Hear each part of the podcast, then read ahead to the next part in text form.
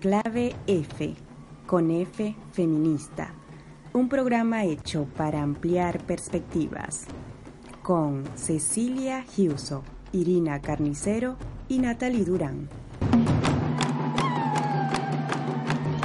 Porque vinimos a enclavarnos y nadie nos mueve de este espacio. Porque nuestro territorio continúa cercado por jurisdicciones ajenas. Porque buscamos la clave que nos permita abrir las puertas. Por todo eso y más, acá estamos, en Clave F. Ruanda, donde hasta hace poco los tambores eran privilegios solo para algunos hombres y cuidadosamente seleccionados hasta que un grupo de mujeres tamborileras, Ignomanyaya, alteró el orden y las jerarquías sociales y hoy encuentran reconocimiento en todo el mundo. ¿Feminismo? Y nos preguntamos entonces, ¿qué es ser feminista hoy?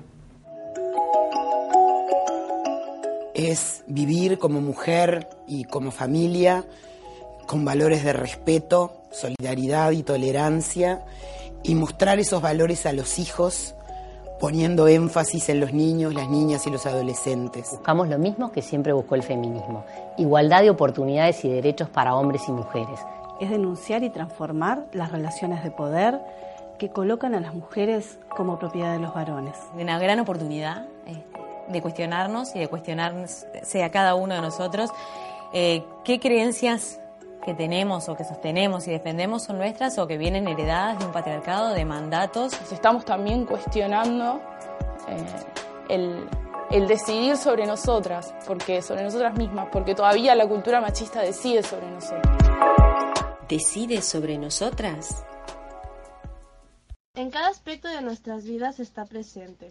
Cuando paseas al perro y sufres acoso callejero, chistes o comentarios denigrantes en pleno siglo XXI la injusticia en el ámbito laboral, que un hombre teniendo el mismo cargo en una empresa cobre más. Las decisiones que tomamos sobre nosotras, como ir vestidas, si será demasiado, si me van a decir o hacer algo, el miedo. Muchas relaciones tóxicas de hombres que terminan matando a sus esposas. Mujeres incluso que lo ven normal. Y doy gracias de que en mi país es algo leve, aunque igual de grave. En países tercermundistas están aceptadas barbaridades como la mutilación genital, Mujeres planchando los senos a sus hijas para evitar una violación. Desde pequeñas a las chicas nos enseñan a ser señoritas, a no andar solas por la calle, a ser prudentes, a ser nosotras las que tenemos que tener cabeza. Mientras que a los hombres se les alaba cuando se lían con cinco chicas, mientras que cuanto más follen, más hombres serán. Mientras que a las mujeres libres sexualmente se las insulta y se las trata como putas, como objeto.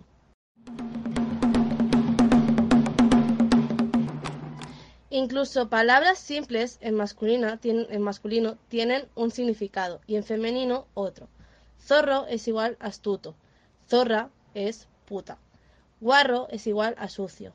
Guarra es igual a puta. Perro es un animal de compañía. Perra es puta.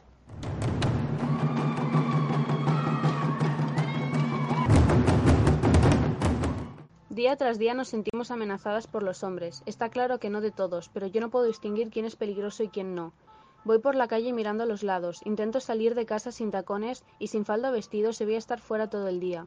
Los auriculares puestos sin música. No quiero volver sola de noche, no quiero caminar sola por callejones, no quiero llamar la atención. Todas esas cosas las hago a diario porque tengo miedo a no volver a casa.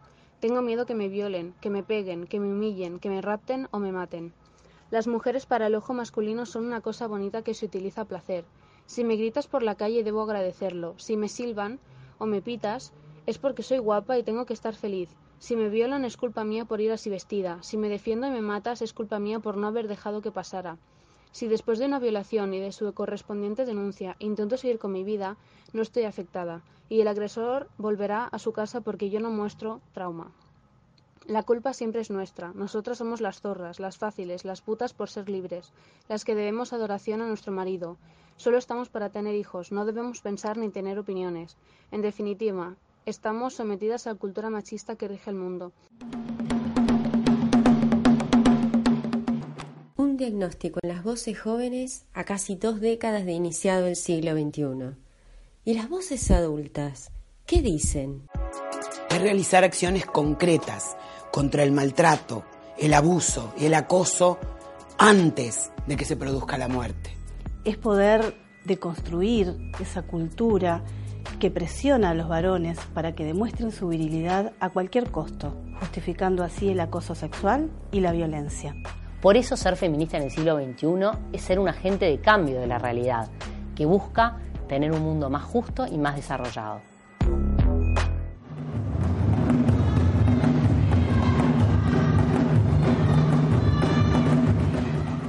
Los tambores hicieron visible a la mujer desde un lugar hasta el momento impensado y les permitió acceder a un recurso económico.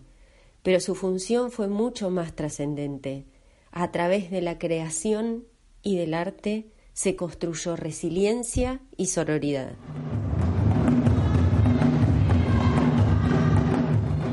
Resiliencia, sororidad, ser un agente de cambio, el día que se entienda que el feminismo es la clave para que todos estemos bien, las mujeres serán libres y no estaremos ni oprimidas, ni sometidas, ni juzgadas.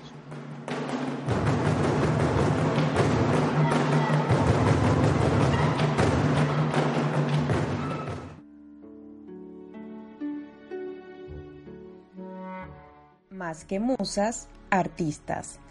Las mujeres tenemos mucho que decir, pero también mucho que ilustrar nos hemos organizado casi sin querer, como pasan las grandes cosas, y lo hemos hecho usando distintas herramientas para comunicar, para vibrar, para sentir y también para reivindicar. Y el arte es una de ellas.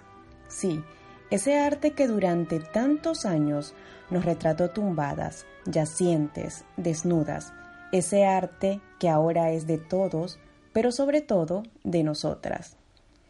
Y es que hace pocas décadas que hemos tenido la posibilidad de descubrir una historia oculta durante siglos. Las mujeres, más que musas de artistas masculinos, han sido autoras de grandes obras, pero la tradición androcéntrica ha narrado el cuento sin incluirlas. Frida Kahlo, Camille Cloud, son nombres que resuenan, pero detrás de ellas está toda una lista de féminas que también firmaron lienzos, comenzando por Ende, considerada la primera pintora de la historia por sus trabajos de iluminación sobre manuscritos en el siglo X.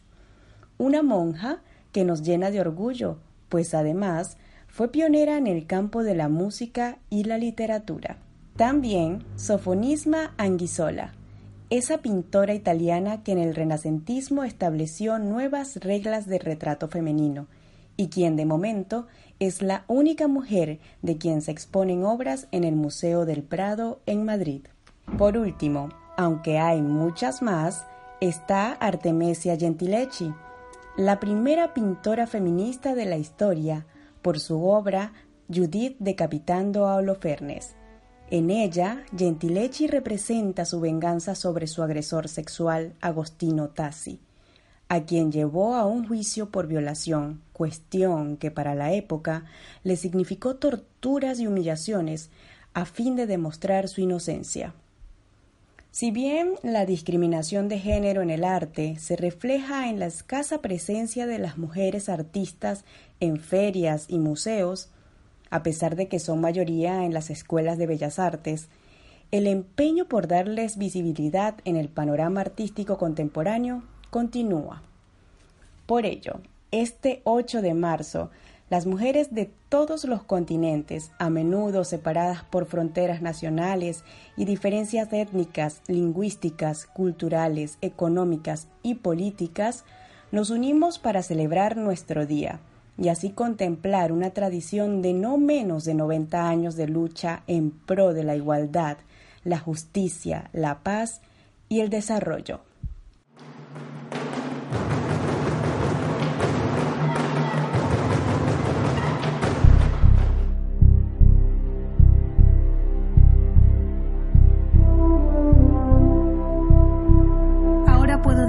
Que he decidido unirme a la aquelarre de brujas que vuelan sin escoba a las que molestan, las que saben más de la cuenta, las que se cuestionan la sociedad conforme está construida.